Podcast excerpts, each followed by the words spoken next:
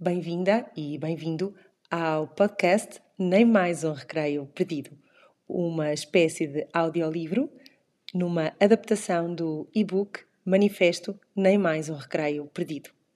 Um resumo de conclusões, autores e estudos em defesa dos recreios, pausas, ar livre e brincadeira como necessidades básicas das crianças em idade escolar.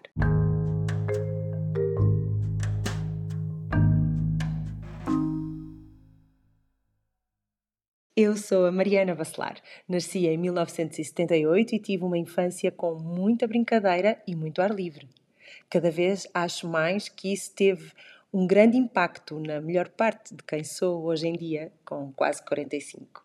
Sou licenciada em Ciências da Saúde, coach parental e mãe de dois.